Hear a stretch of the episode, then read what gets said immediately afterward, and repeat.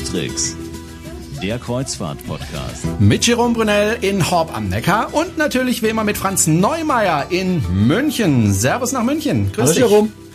So, da sind wir wieder mit einer neuen Folge, mit der 132. Folge von Cruistrix, dem Kreuzfahrt-Podcast. Und heute behandeln wir ein Thema, das wir, wenn ich mich richtig erinnere, Franz, da müssen wir ganz ehrlich sein, schon mal behandelt haben. Aber das ist schon länger her und es tut sich ja auch immer wieder was bei den einzelnen Themen. Wir wollen heute gerne mal über das ähm, Fahrgebiet Mittelmeer sprechen. Ähm, ein Fahrgebiet, das in Deutschland, glaube ich, ziemlich beliebt ist, weil es ja eigentlich recht einfach zu erreichen ist. Genau, also wir haben äh, die äh, Zahlen äh, sind von 2014, glaube ich, 1,77 äh, Millionen Kreuzfahrer in Deutschland und 560.000 davon sind tatsächlich im Mittelmeer unterwegs. Das sind 32 Prozent. Also ist schon ein ganz, ganz wichtiges Fahrgebiet. Das zweite ganz wichtig ist Nordland, äh, Nordland, Westeuropa, Ostsee zusammen. Die haben etwa 36 Prozent. Ähm, also ungefähr zusammen mit Nordland jeweils so äh, ein Drittel ähm, aller Deutschen fahren da tatsächlich im Mittelmeer. Der große Vorteil ist, zumindest wenn man wie wir im Süden der Republik wohnt oder auch in der Schweiz oder auch in Österreich, man kann ja quasi schon mit dem Auto hinfahren, vorausgesetzt äh, die Abfahrt ist irgendwo in Italien oder Frankreich.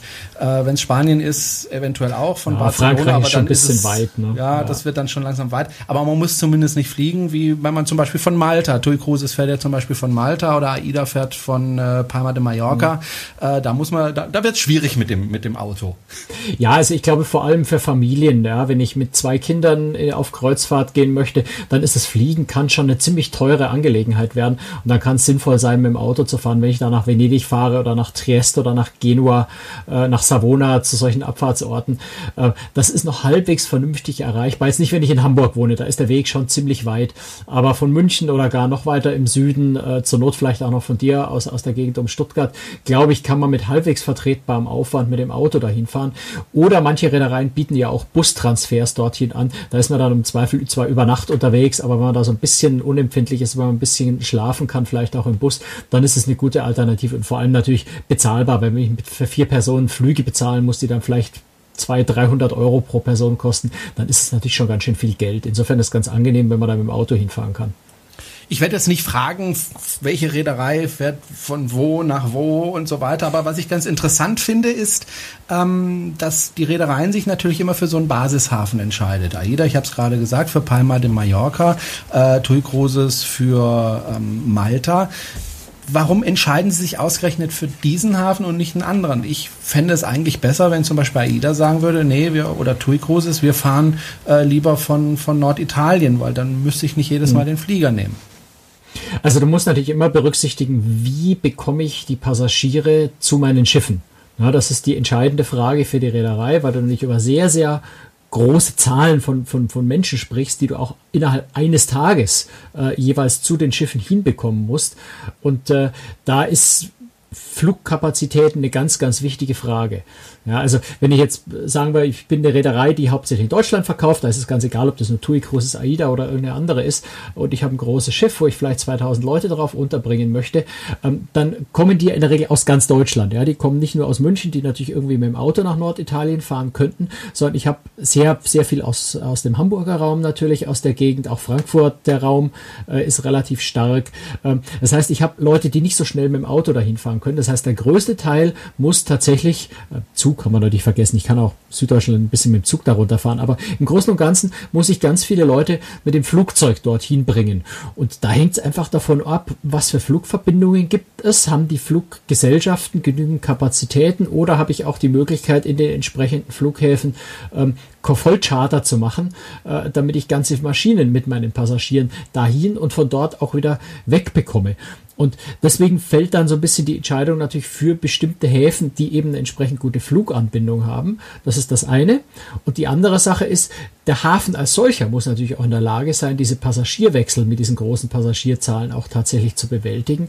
Ähm, das heißt, der schönste, schnuckeligste, liebenswerteste Hafen hilft mir nichts, äh, wenn ich es dort nicht schaffe, innerhalb von wenigen Stunden 3000 Leute aussteigen und 3000 Leute wieder einsteigen zu lassen. Beziehungsweise ja noch viel mehr, weil in den meisten Häfen sind ja nicht nicht bloß ein Schiff, sondern ich habe vielleicht zwei, drei, vier, fünf, sechs Schiffe im Hafen. Das heißt, da reden wir dann über Flugkapazitäten und Hafenkapazitäten von vielleicht 10, 15.000 Menschen an einem Tag, äh, wo eben, ja, innerhalb von drei Stunden diese Menschen alle aussteigen müssen, innerhalb von drei, vier Stunden all diese Menschen, oder natürlich, also dieselbe Zahl der Menschen, nicht dieselben Menschen, dieselbe Zahl der Menschen auch wieder einsteigen muss. Und das sind so die entscheidenden Kriterien. Ähm, und da bleiben gar nicht so viele Häfen, gar nicht so viele Orte übrig, bei denen das überhaupt möglich ist. Das heißt, wenn Civitavecchia, mal ein Beispiel zu nennen, einen gescheiten Flughafen hätte mit einer guten Anbindung an Deutschland, dann wären vielleicht äh, die, wäre da vielleicht die eine oder andere Reederei dort als mit ihrem Basishafen. Oh, Civitavecchia sind sehr, sehr viele Passagierwechsel, erstaunlicherweise. Also Civitavecchia hat zwar eigentlich eine schlechte Anbindung, muss man ehrlich sagen. Ich hab, der Hafen der Flughafen Rom, der Flughafen von Rom ist ja wirklich. Äh, ja, für, für Micino ist erstens kein besonders toller Flughafen, zweitens ist er relativ weit weg. Ähm, also die Transferbusse, da kosten schon mal 80 Dollar die einfache Strecke, wenn man das über die Reederei bucht oder mit Zug fahren will, muss ich äh, von Fiumicino nach äh, Rom reinfahren und von dort dann mit Zug wieder nach Civitavecchia. Da bin ich fast zwei Stunden unterwegs, mit Umsteigen wahrscheinlich sogar mehr. Ähm, ist eigentlich nicht so optimal, aber Fiumicino ist gut erreichbar, hat also gute Fluganbindungen, äh, speziell auch nach Deutschland, aber auch weltweit äh, und, und innerhalb von Europa. Muss man ja auch denken, ja, wenn wir nicht über deutsche Reedereien sprechen, sondern über internationale Reedereien sprechen, für die ist auch die internationale Anbindung sehr, sehr wichtig. Äh, ich muss aus den USA dahin kommen, ich muss aus Großbritannien dahin kommen, ich muss je nachdem aus Spanien, aus Italien, äh, aus Frankreich dorthin fliegen können direkt. Ähm, und da hat für Micino natürlich in Rom äh, ein paar Vorteile. Und dann nimmt man vielleicht auch den Nachteil in Kauf, dass der Transfer ein bisschen schwierig ist, wobei die Reedereien ja nicht so unglücklich drüber sind, wenn sie für den, an dem Transfer auch noch mal ein bisschen Geld verdienen können. Mhm. Und der Hafen von Civitavecchia ist tatsächlich äh, was, was die Logistik angeht, sehr, sehr gut. Ja gut geeignet, ja. Das heißt, dort kann ich sehr, sehr große Passagierzahlen tatsächlich auch umsetzen. Insofern ist Civitavecchia tatsächlich, äh, wenn ich es richtig in Erinnerung habe, der zweitgrößte ähm, Kreuzfahrthafen, zumindest im westlichen Mittelmeer, äh, nach Barcelona die natürlich äh, tatsächlich mit weitem Abstand die größten sind. Aber ich habe es nicht ganz genau im Kopf, aber Civitavecchia ist nicht so, so wahnsinnig weit von Barcelona weg, was die Passagierzahlen angeht. Hm. Freuen sich eigentlich, um jetzt mal ein Beispiel zu nehmen, die Malteser, wenn jetzt eine Reederei sich entscheidet, äh, dort den Basishafen zu machen, also jetzt zum Beispiel im Fall TUI Cruises, mhm. da fährt ja ein Schiff jede Woche äh, raus aus dem Hafen. Freuen sich da die Malteser oder sagen sie, oh nee, wir hätten eigentlich lieber weniger Schiffe? Also in, in Malta ist das zweifelsfrei. Wenn du in Venedig jetzt fragen würdest, dann würde ich sagen, die Venezianer freuen sich nicht, äh, die venezianischen Behörden aber sehr wohl. Also da ist so ein bisschen die Frage, wer sich da freut. Ja, ähm, tatsächlich verursachen Kreuzfahrtpassagiere sehr sehr hohe Umsätze. Also äh, letztendlich verdient eine Stadt, verdient eine Insel wie äh, Malta äh, durchaus sehr, sehr viel Geld natürlich an Kreuzfahrtpassagieren. Äh, die Schiffe zahlen natürlich Liegegebühren in den Häfen und zwar nicht zu so knapp. Das sind also hohe fünfstellige Summen pro Tag, äh, die da bezahlt werden. Ähm, dann ist natürlich gerade, wenn ein Schiff in, seinen Basishafen hat in Malta, dann wird dort wahrscheinlich auch ein relativ großer Anteil äh, an, an Ladung aufgenommen, also Lebensmittel äh, hauptsächlich natürlich. Ähm, das heißt, da entsteht Umsatz für die lokale Wirtschaft. Ähm, und es gibt auch an äh, zwei oder drei Studien, die ich in der Vergangenheit schon mal gehört habe, die an verschiedenen Orten äh, gemacht wurden, um herauszufinden, wie viel Geld lassen die Passagiere auch tatsächlich in den Häfen. Also wenn sie ins Café gehen, in Restaurants gehen, möglicherweise im Hotel eine Vorübernachtung machen, bevor sie ihre Kreuzfahrt starten. Und da kann man auch so, so grob über den Daumen sagen, irgendwo 80 bis 120 Euro am Tag äh, pro, Passi also pro Passagier 180 äh, bis 120 Euro bleiben da liegen. Und wenn ich dann mal ein Schiff nehme, das dreieinhalbtausend Passagiere hat, das äh, mal 100 Euro, das ist ganz schön viel Geld, was da doch entsteht. Also die lokale Wirtschaft profitiert ganz enorm. Ähm, und wenn das so unkompliziert auch abzuwickeln ist, wie das beispielsweise in, in Malta der Fall ist, äh, dann glaube ich, freuen sich alle darüber. Wenn wir in eine Stadt wie Venedig gehen, da sind die Meinungen sehr, sehr gespalten der, die großen wirtschaftlichen Vorteile sind da natürlich durchaus genauso vorhanden. Ähm, nur gleichzeitig ist die Bevölkerung da, die sagt, wir saufen hier langsam ab. Wir als lokale Bewohner äh, erkennen unsere Stadt kaum mehr wieder. Wir werden mit Touristen so überflutet, da können wir die Kreuzfahrer nicht auch noch brauchen obendrauf. Ähm, und da regt sich dann zum Beispiel in der Bevölkerung eher Widerstand. Die sagen, Umsatz ist uns egal, wir würden gerne wieder leben. Äh, insofern kommt es so ein bisschen auf den Hafen natürlich an, ähm, wo das stattfindet, wie groß die Freude da ist und wie, wie ungeteilt die Freude da überall ist. Müssen eigentlich die Reedereien dann Hafengebühren bezahlen oder sagen die Reedereien, hey, passt mal auf, wir kommen zu euch, wenn wir keine Hafengebühren bezahlen müssen, ihr profitiert ja auch davon, äh, eure lokale Wirtschaft, äh, gibt es sowas auch? Äh, so im Detail stecke ich in diesen Geschäften natürlich nicht drin, aber ich kann mir das nicht vorstellen. Äh, weil äh, irgendwer muss den Hafen ja betreiben. Der Betrieb eines Hafens ist jetzt kein Schnäppchen. Das ist schon eine aufwendige, teure Angelegenheit. Ich muss die ganze Logistik bereitstellen. Und da, da also das kann ich mir nicht vorstellen, dass ein Hafen sagt, hier kommt zu uns, dafür dürfte das kostenlos. Äh, nein, also Hafengebühren fallen ganz sicher überall an. Äh, ist vielleicht eher die Frage die Höhe der Hafengebühr, ob man jetzt da 80.000 äh, Dollar für ein größeres Schiff verlangt oder ob man vielleicht nur 40 oder 50.000 verlangt. Ähm, da kann ich mir schon vorstellen, dass ein bisschen gespielt wird. Ähm, aber letztendlich Hafengebühren werden die Schiffe immer bezahlen müssen, einfach weil sie auch tatsächlich real Kosten verursachen. Die nehmen ja Leistung in Anspruch. Kommen wir mal ähm, auf das Thema, was die Passagiere natürlich am meisten interessiert. Äh, Mittelmeer als Fahrgebiet für den Passagier. Äh, ist es denn eigentlich ein interessantes Fahrgebiet? Jetzt mal ganz doof gefragt, wenn ich das vergleiche mit, was weiß ich, Amerika oder Karibik oder Nordland. Äh, wo muss ich da Mittelmeer einordnen? Naja, ist natürlich immer ein bisschen Geschmackssache, aber ich persönlich finde das Mittelmeer ein äußerst spannendes Fahrgebiet, auch weil es so vielfältig und so abwechslungsreich ist. Ähm, wenn man Mittelmeer betrachtet, so aus der, aus der herkömmlichen Urlaubssicht, ich fahre mit dem Auto nach Rimini und gehe an den Strand und, und ärgere mich über die Gebühren äh, für die Liegestühle und Schirme, die da in Reihe und Glied aufgestellt werden und ich habe kaum zwei Quadratmeter für mich und zahle dafür irgendwie 25 Euro am Tag, dann ist das die eine Sichtweise auf Mittelmeer. Wenn man sich das Ganze aber vom Wasser aus erschließt, ähm, und das muss man wir ja äh, letztendlich auch sind, viel, viele Bereiche des Mittelmeers sind irgendwo auch vom Wasser erschlossen worden, ursprünglich mal vor, vor 1000, 2000, 3000 Jahren. Ähm, da stellt sich das Mittelmeer in, in einem ganz anderen, in einer viel größeren Schönheit dar. Und wie gesagt, ist unglaublich vielfältig. Ich habe große Städte ähm, mit sehr viel Kultur. Ich habe äh, antike Städten, äh, also alte äh, ja, Römersiedlungen, griechische Siedlungen ähm, und diverse Seefahrernationen, wie die Venezianer natürlich, äh, die überall auch ihre Spuren hinterlassen haben äh, im Mittelmeer. Das heißt, auch gerade Malta ist da so ein Beispiel. Ne? In Valletta, äh, in dieser alten Festung, die ist so ziemlich von jeder Seemacht, die es jemals äh, im Mittelmeerraum gab, äh, irgendwann mal beherrscht worden. Das ist alles miteinander vermischt. Ähm, äh, also auch unter, der, unter dem Aspekt sehr, sehr attraktiv. Also sehr viele historische, auch antike Städten, große Städte. Ich habe aber auch wunderschöne Strände. Ich habe ähm, auch sehr, sehr kleine malerische Dörfer, ähm, ich sage sowas wie Portofino oder sowas denke, äh, ganz wunderschön. Ich habe sehr viel äh, schöne Landschaft, das muss man auch, wie gesagt, ich fahre in die Toskana oder sowas. Äh, wenn ich auf die griechischen Inseln gehe, das ist nochmal eine ganz andere Welt für sich. Also ich habe eine unglaubliche Vielfalt, äh, möglicherweise auch während derselben Reise ganz unterschiedliche Dinge, die ich auf der Reise sehe. Insofern finde ich das Mittelmeer vielleicht das abwechslungsreichste Fahrgebiet, was es weltweit überhaupt gibt jetzt haben wir ja gerade tiefsten Winter. Ich weiß nicht, wie das Wetter gerade in München ist. Hier ist es nass, kalt und ekelhaft. Wir zeichnen am Valentinstag auf, am Sonntag. Ähm, wie sieht's denn äh, im Mittelmeer im Winter aus? Lohnt sich da eine Kreuzfahrt oder ist das Meer dann doch etwas rau und die Temperaturen doch etwas kühl? Ja, natürlich ist es im Winter äh, nicht so nicht so heiß wie im Sommer. Äh, es ist deutlich kühler. Ich habe mal eine Weihnachtskreuzfahrt, Weihnachts-Silvesterkreuzfahrt gemacht im östlichen Mittelmeer.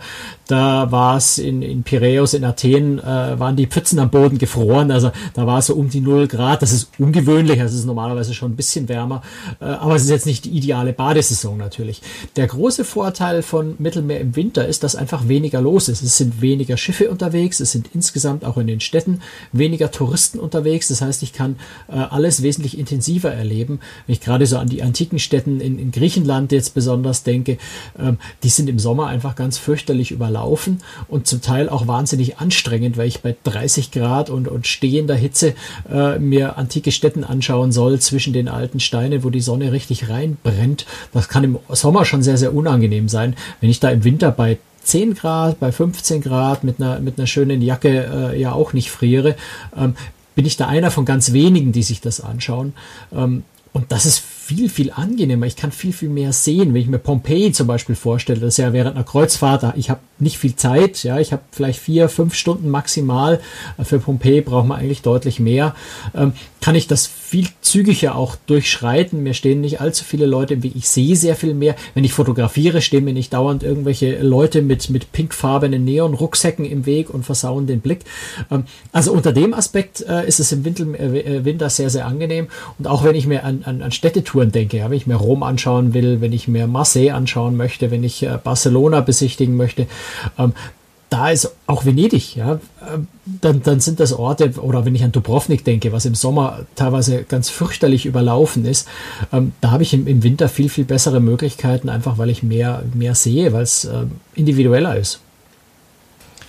Wenn ich mich entscheide, im Mittelmeer zu fahren, muss ich ja eigentlich noch eine zweite Entscheidung treffen, nämlich ob ich im westlichen Mittelmeer unterwegs bin oder ob ich im östlichen Mittelmeer unterwegs bin. Wobei beim westlichen Mittelmeer gibt es vielleicht noch mal so eine kleinere Unterscheidung zwischen links vom Stiefel oder rechts vom Stiefel. Äh, was ist eigentlich das schönere Fahrgebiet? Ähm, also äh, nur weil du sagst links und rechts vom Stiefel. Links vom Stiefel, also westlich vom Stiefel, wenn wir mal geografisch bleiben, äh, haben wir das westliche Mittelmeer und östlich vom Stiefel ist die Adria und die zählt eigentlich zum östlichen Mittelmeer dazu. Ah, okay, das zählt dann schon dazu. Ja, ja. Ähm, okay. Und äh, ja, also du hast recht, man muss sich ent meistens entscheiden, weil die äh, Reedereien ihre Routen so legen, dass du entweder so diese westliche Runde machst oder eben irgendwo die östliche. Bei den östlichen gibt's Variationen, ähm, aber wo du einfach im östlichen Bereich äh, bleibst.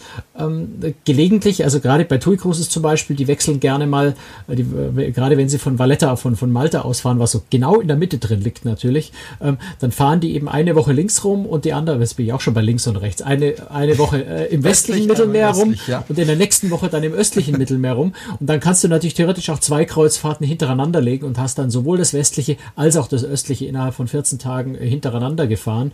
Aber normalerweise fahren die tatsächlich die beiden äh, Gebiete getrennt. Ähm, ja, wie unterscheidet sich's? Also das östliche Mittelmeer ist äh, äh ja, bleiben wir beim östlichen. Das östliche Mittelmeer ist vielleicht eher geprägt von, von kleineren Orten. Ähm, von, äh, da gibt's etwas mehr historische, ähm, antike Städten vielleicht, wobei das im westlichen zum Teil auch der Fall ist, aber so der Schwerpunkt ist da eher im östlichen Mittelmeer. Natürlich diese ganzen kleinen äh, griechischen, auch türkischen Inseln, Thema Türkei, glaube ich, kommen wir gleich nochmal äh, drauf, wie es da im Moment aussieht. Ähm, also da habe ich eher so diese kleinen Häfen, ähm, die, wo ich vielleicht auch vom Schiff aussteige und gleich direkt in der Altstadt stehe, gar nicht groß äh, weit mit dem Bus fahren muss, um irgendwo hinzukommen. Das ist eher so der Charakter des östlichen Mittelmeers. Und im westlichen Mittelmeer habe ich etwas längere Fahrstrecken ähm, und ich habe tendenziell, wobei es natürlich auch sehr schöne kleine Ziele gibt, aber tendenziell eher die großen Städte, also Barcelona, Marseille, ähm, Nizza, ist keine Riesenstadt, aber, aber eher eine Stadtbesichtigung. Ähm, wenn ich in aber keine besonders schöne Stadt, oder? Nizza? Na, das ist wieder Geschmackssache. Na gut, dann, äh, dann fahre ich mit dem Zug rüber nach Monte Carlo, da ist es sehr schön. Mhm. Ähm, auch Villefranche ist ein mit dem Schiff Ort. nach Monte Carlo. Oder das, wenn das Schiff dort anlegt. Ja. Ähm, legt ja ab und zu eins an. Also Monte Carlo hat, hat einen, hat einen Hafen, äh, da passen keine Riesenschiffe rein, aber so mittelgroße Schiffe passen da schon rein. Ähm, dann, wenn ich nach Livorno fahre, dann fahre ich da üblicherweise nach Florenz, nach Siena, äh, nach Pisa zum Beispiel. Ähm, in Civitavecchia ist natürlich Rom das große Ziel. Ich habe Neapel. Ähm, also das sind sehr, sehr viele größere Städte eher.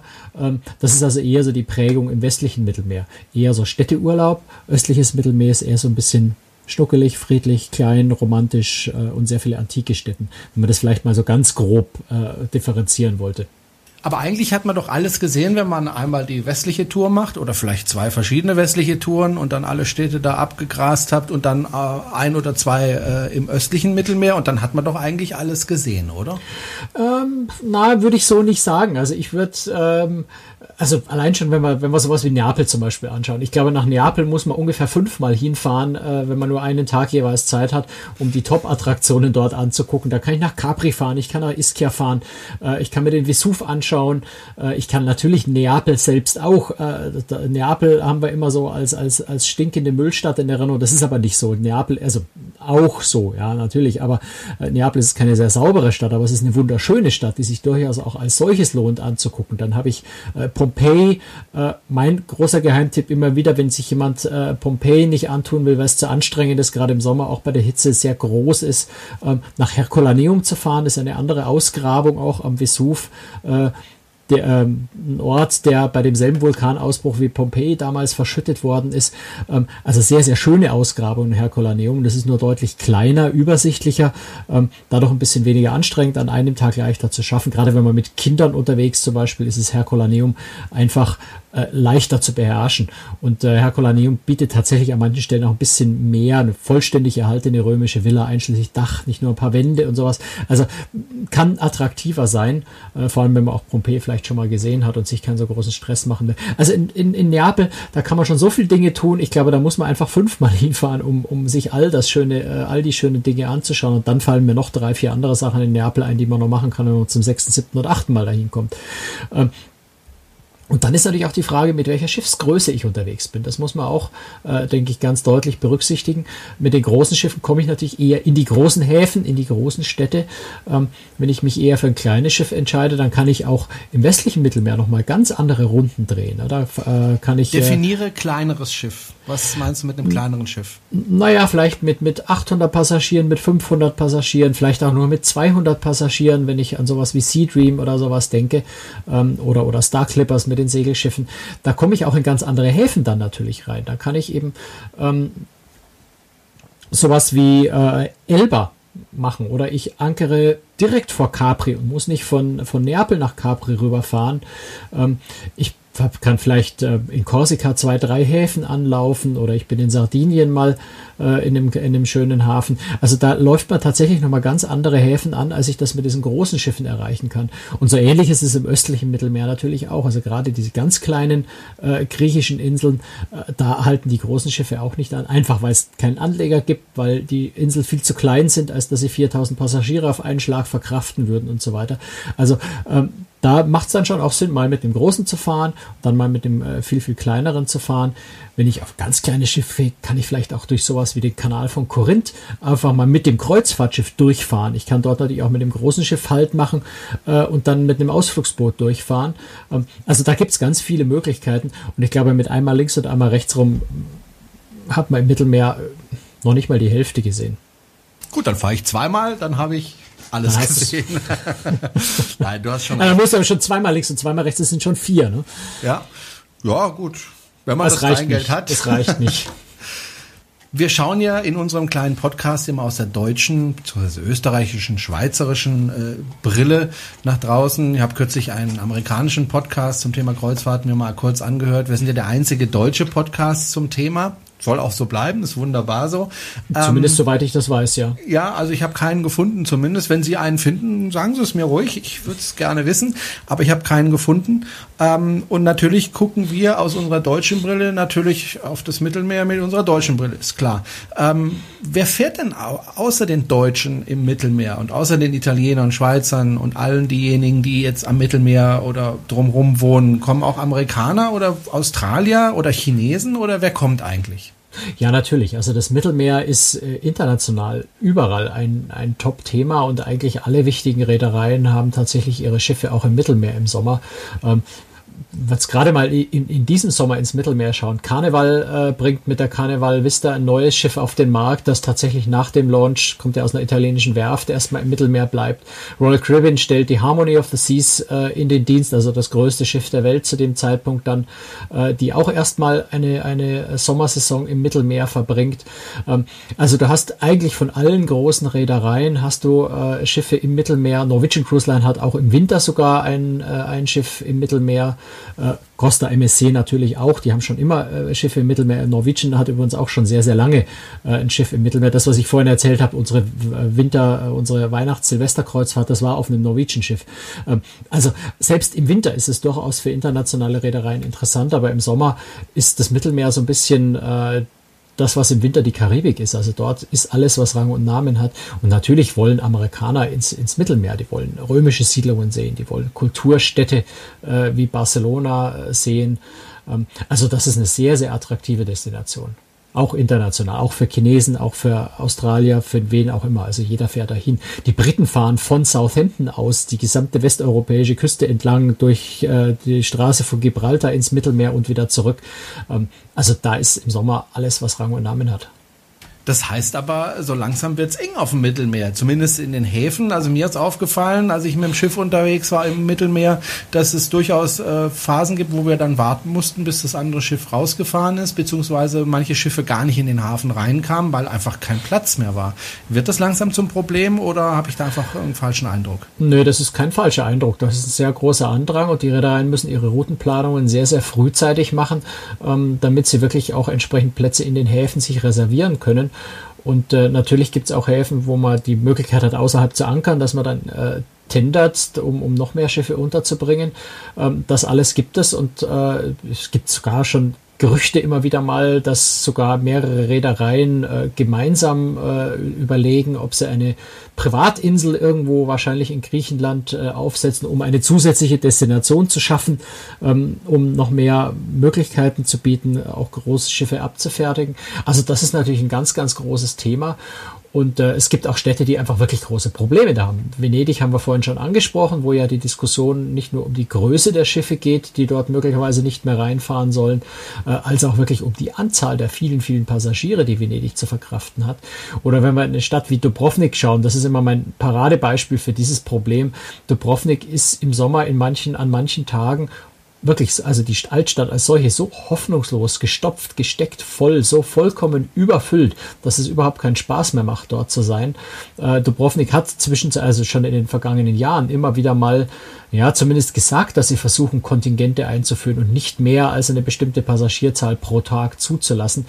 Ähm, wirklich funktioniert hat das nie. Ich vermute, dass das dann wirklich letztendlich wieder am Geld scheitert, weil wenn dann einfach das siebte Schiff sich dort anmeldet oder das sechste Schiff sich dort anmeldet, ähm, wir haben vorhin ja mal so überschlagsmäßig durchgerechnet, was das einem Ort bringt, dann sagt man natürlich auch zu eine Viertelmillion vielleicht nicht einfach so, ach nee, lass mal stecken, ich mag dich nicht mehr, sondern da lässt man das Schiff halt trotzdem noch zu, obwohl man weiß, dass es eigentlich mindestens eins zu viel ist. Ähm, also da kann es schon mal sehr, sehr eng und sehr, sehr voll werden. Insofern äh, ist so mein Tipp fürs Mittelmeer auch so ein bisschen vorab, also auch schon vor der Buchung, gerade bei so kritischen Häfen wie Dubrovnik mal zu schauen, wie viele andere Schiffe am selben Tag im selben Hafen tatsächlich sind, um etwas abschätzen zu können, wie voll es dort letztendlich wird. Gerade bei Dubrovnik würde ich sagen, wenn da mehr als drei große Schiffe am selben Tag da sind, sollte man vielleicht versuchen, eine Reise zu finden, wo das Schiff in Dubrovnik festmacht, wo nicht ganz so viel los ist. Ja, also das, da glaube ich, kann man schon als Passagier auch so ein bisschen steuern äh, vor der Buchung und einfach mal gucken, äh, mit wie vielen Leuten bin ich jeweils im Hafen, macht mir das dann noch Spaß oder nicht. Wo kann ich das gucken? Die meisten Häfen haben ja Websites und auf diesen Websites sind in der Regel Anlauflisten. Also jetzt gerade Dubrovnik ist die Website zwar auf äh, Kroatisch, also die Website ist glaube ich Englisch und Kroatisch. Ähm, die Anlauflisten sind nur Kroatisch, aber die Namen der Schiffe und, und den Wochentag und so und das Datum, das kriegt man auch auf Kroatisch noch ganz gut verstanden. Ähm, und da kann man das einfach nachschauen. Also letztendlich Anlaufliste und den Namen des Hafens mal bei Google eintippen oder sowas, ähm, dann findet man da in der Regel was. Wenn ich jetzt eine Kreuzfahrt buche, dann achte ich persönlich immer drauf, ähm, dass die Schiffe ausreichend Zeit äh, im Hafen bleiben, damit ich auch die Zeit habe, äh, zu gucken, was es da so gibt. Äh, hast du da Tipps? Ja, also der Tipp ist eigentlich ganz einfach, darauf achten, dass die Liegezeiten möglichst lang sind. Also ja, äh, wichtig denke ich, ist sowas wie Rhodos, wo ich einfach aus dem Schiff aussteige und mitten in der Altstadt stehe, ist das nicht ganz so wichtig. Äh, ganz entscheidend ist es an Orten wie zum Beispiel Civitavecchia, wenn ich einen Ausflug nach Rom machen möchte, da muss ich natürlich vom Hafen erstmal zum Bahnhof, wenn ich, wenn ich also nicht einen gebuchten Ausflug mit der Reederei mache, sondern es individuell machen möchte, dann muss ich vom, von, vom äh, Hafen zum Bahnhof, da vergeht so eine halbe Stunde, dann fahre ich eine Stunde mit dem Zug äh, nach Rom rein. Ähm, denselben Weg brauche ich wieder zurück. Ich muss ein bisschen Pufferzeit einplanen, wenn der Zug aus irgendeinem Grund vielleicht nicht pünktlich ist oder ich den Zug verpasse. Also da brauche ich allein schon sehr viel Zeit, um nach Rom rein und wieder rauszukommen. Da möchte ich in Rom ja auch noch was sehen. Wenn jetzt das Schiff dort um 10 Uhr ankommt und um 17 Uhr schon wieder abfährt, dann habe ich da eigentlich keine Chance, einen privaten Ausflug zu machen. Ähm, und das ist so äh, eine Sache, worauf man, glaube ich, äh, bei der Buchung schon schauen sollte. Gerade bei den Städten, wo ich einfach mehr Zeit brauche, einfach zum Beispiel in Rom, weil der Weg da rein sehr weit ist, in Rom auch sehr viel zu sehen ist, oder eben in Städten wie zum Beispiel Barcelona auch, wo sehr, sehr viel Interessantes zu sehen ist. Oder sagen wir Athen, wo ich auch von Piräus aus mit der U-Bahn ja in die Stadt fahren kann. Das ist nicht weit, halbe Stunde, glaube ich, ungefähr. Aber wo einfach auch dann in Athen sehr viel zu sehen ist. Ähm, da sollte man einfach darauf achten, dass man viel Zeit im Hafen hat. Ähm, besonders ideal, wenn man, wenn man schafft, ein Schiff zu finden oder ein bisschen mehr Geld in die Hand nimmt und ein Schiff bucht, das irgendwo auch mal über Nacht liegen bleibt, äh, ist besonders schön, wenn dann äh, alle anderen Schiffe um 17 Uhr rausfahren und man selber ist auf dem einzigen Schiff, das noch da bleibt und die Touristen sind quasi fast alle weg und man selber erlebt so ein bisschen das ursprüngliche äh, einer Stadt. Ich habe das mal in, in Valletta auf Malta äh, erlebt, wo wir am Abend vor Pfingsten, äh, ich glaube, das Schiff fuhr dann war die Costa Neo Riviera. Ich denke, das Schiff fuhr dann irgendwann um Mitternacht oder so ab. Ich weiß es nicht mehr ganz genau, aber jedenfalls sehr, sehr spät am Abend. Und wir sind nach dem Abendessen einfach nochmal an Land gegangen. Und das war eine wunder, wunderbare Atmosphäre. Wenn wirklich die Einheimischen dann da waren, wie gesagt, vor Pfingsten, da ist auf Malta üblich, dass man so, so eine Art Kirchentournee macht. Also die Leute wandern werden wirklich von Kirche zu Kirche, beten zehn Minuten, wandern in die nächste Kirche. Da wird Osterbrot in den Straßen verkauft. Also das war so ganz anders, als man sonst den Ort touristisch erlebt. Und das lohnt sich schon wirklich genau, sich die Route auszusuchen, wo ich eben lange Liegezeiten habe, wo ich eventuell auch mal am Abend länger bleibe oder ganz über Nacht bleiben kann, um manche Orte wirklich in einer ganz, ganz anderen Atmosphäre zu erleben. Da lohnt sich auch mal vielleicht ein oder 200 Euro mehr für eine Kreuzfahrt zu, buch, äh, zu bezahlen, äh, wenn eine Reederei so längere Liegezeiten anbietet.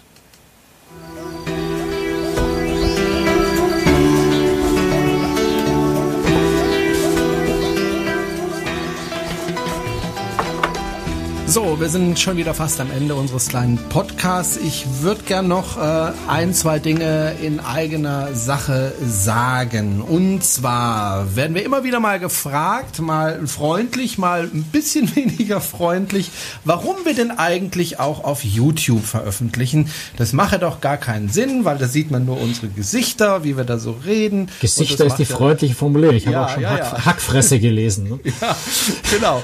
Äh, ja gut, ich wenn ich in den Spiegel gucke, naja. Ähm, lassen wir ja, das mal. Ja, lassen wir das mal. Äh, jedenfalls werden wir gefragt, warum macht ihr das eigentlich in YouTube? Wir haben es, glaube ich, als wir angefangen haben, damit mal erklärt, aber das ist jetzt auch schon wieder länger her. Ich glaube, wir haben so um die 30 Folgen jetzt auch schon auf YouTube. Das hat mhm. eigentlich zwei Gründe. Der eine Grund ist, immer wieder ähm, gibt es Folgen, wo wir sagen, Mensch, da können wir noch Bilder reinfügen oder sogar auch Videofilme einfügen. Das macht das Ganze einfach lebendiger für diejenigen, die das gerne möchten. Also wenn wir zum Beispiel über ein Schiff sprechen, dann blenden wir das Schiff auch ein. Oder wenn du mal wieder ein Schiff besucht hast, dann bringst du oft Videofilme mit, die bauen wir dann ebenfalls ein. Das ist sozusagen ein zusätzlicher Service für die Hörer, die das gerne sehen möchten. Man muss es nicht tun. Also wenn Sie einfach den Audio-Podcast hören, dann tun Sie das einfach weiter. Wenn Sie aber wollen, dann können Sie uns auf YouTube auch sehen und Sie können eventuell auch eben Fotos von den Schiffen und Videos sehen. Das ist der eine Grund. Der andere Grund, das ist äh, der Grund, warum wir das auch machen, ist ganz einfach der, dass wir einfach sagen, wir erreichen damit neue Hörer. Wenn Sie also zum Beispiel äh, in YouTube nach manche fünf äh, googeln äh, oder suchen, äh, dann tauchen wir irgendwo auch auf. Die Leute klicken das und äh, merken dann, oh, das ist ein Podcast und kommen dann auch früher oder später auf unsere Webseite auf cruestricks.de und hören sich dann auch da unsere Podcasts an. Das ist also für uns auch eine gewisse Art von Werbung. Das funktioniert muss man schon so sagen, ganz besonders gut, wenn wir eben besondere Schiffe äh, behandeln, wie die Mein Schiff 5 oder AIDA oder ähnliches. Danach wird eben viel gesucht in YouTube und da werden die Leute einfach auf uns aufmerksam. Und das ist gut für uns, weil das bringt uns Hörer und wir freuen uns wirklich über jeden Hörer. Und an dieser Stelle nochmal ein Dankeschön, wenn Sie uns schon weiterempfohlen haben. Und wenn Sie es noch nicht getan haben und jemanden kennen, der sich irgendwie für Kreuzfahrten interessiert, dann machen Sie ihn doch oder sie auf uns aufmerksam. Das ist das eine, was ich äh, erwähnen wollte. Das zweite ist, es gibt ja viele verschiedene Möglichkeiten, uns zu hören. Entweder über den Computer, das machen viele über die Webseite oder Sie haben einen kleinen Client auf Ihrem Smartphone, egal ob das jetzt äh, von äh, Apple ist oder von einem anderen Hersteller. Ähm, Zum Beispiel Android, so die weitaus genau, meistverkaufte äh, Betriebssystemversion für Smartphones. Gen genau, wobei man sagen muss, wenn man sich die Auswertung anguckt, wir werden vor allem über iOS gehört. Also da hm. ist äh, ganz große Mehrheit, die uns über iOS hört. Ähm, wenn Sie uns äh, im Fernsehen sehen möchten, da können Sie das eben über YouTube machen. Äh, kein Problem. Wenn Sie aber zum Beispiel ein ähm, Apple TV haben, und zwar der vierten Generation. Da gibt's eine kleine Neuigkeit, auf die ich gerne aufmerksam machen möchte. Da können Sie natürlich über YouTube uns sehen, aber Sie haben auch dort einen Client für Podcasts seit kurzem, wurde dann neu installiert von Apple. Das heißt, äh, Sie können in diesem äh, Client einfach uns eingeben, nämlich Grußtricks, und dann tauchen wir da auf und uns da abonnieren. Und dann können Sie uns über den Fernseher hören. Wenn Sie das gerne möchten, ist das einfach nochmal eine zusätzliche Möglichkeit. Ansonsten, wenn Sie technische Fragen oder so haben, wahrscheinlich haben Sie die nicht, weil Sie hören uns ja schon. Äh, aber wenn Sie uns aber vielleicht gerade über YouTube sehen und dann gerne wissen möchten, wie funktioniert denn das, dass ich das auch mit meinem Smartphone im Auto hören kann, wenn ich zur Arbeit fahre, dann kontaktieren Sie uns einfach. Wir helfen Ihnen gerne weiter. Überhaupt gar kein Problem. Und wie gesagt, empfehlen Sie uns weiter. Und wenn Sie uns noch weiter unterstützen möchten, freuen wir uns ganz besonders, wenn Sie uns ein bisschen Geld spenden. Denn dieser Podcast ist und wird es auch immer bleiben umsonst, äh, kostet nichts, aber wir freuen uns Der ist nicht umsonst, der ist nur ja, kostenlos. Der ist kostenlos, ja. Das ist ein großer Unterschied, ja, finde ich. Ja, ist schon richtig. Ja, ja, ist ja gut. ähm, wenn Sie uns spenden, dann freuen wir uns, wenn Sie einen monatlichen Betrag uns spenden, also per Dauerauftrag. Und wenn es nur ein einziger Euro ist, darüber freuen wir uns schon riesig, denn viele einzelne Euros machen viele Euros und äh, dann können wir einfach die Kosten, die wir einfach durch diesen Podcast haben, äh, ja, ausgleichen. Äh, Serverkosten, wir brauchen ab und zu mal wieder ein neues Mikrofon oder eine neue Kamera oder was auch immer. Äh, wir freuen uns da wirklich über jeden Euro und wenn Sie einfach so einen Dauerauftrag machen, die Kontonummer finden Sie auf der Webseite, dann freuen wir uns darüber darüber riesig. So, ich glaube, ich Und alles ganz gesagt. ja, du hast noch eins vergessen. Einen ganz, ja? ganz herzlichen Dank an die Hörer, die uns tatsächlich schon spenden. Das sind nämlich Richtig. inzwischen wirklich einige und darüber ja, freuen wir uns ganz enorm. Ja. Ganz herzlichen Dank. Ganz herzlichen Dank an dieser Stelle und äh, wir freuen uns natürlich auch über Großspenden, so ist es ja nicht, aber wir freuen uns vor allem auch über kleine Spenden, die regelmäßig kommen, weil wir dann einfach so einen regelmäßigen Betrag haben, mit dem wir einfach die Kosten decken können. So, das war, ich glaube, Folge 132 hatte ich vorhin gesagt, mhm. unseres kleinen Kreuzfahrt-Podcasts. Wir hören uns wieder in zwei Wochen. Vorher schaffen wir es nicht, denn du bist wieder unterwegs, ne, Franz? Genau. Wo verrate ich dann hinterher? Alles klar. Wir hören uns also, wie gesagt, in zwei Wochen. Danke fürs Zuhören. Tschüss, Franz. Servus, Jerome.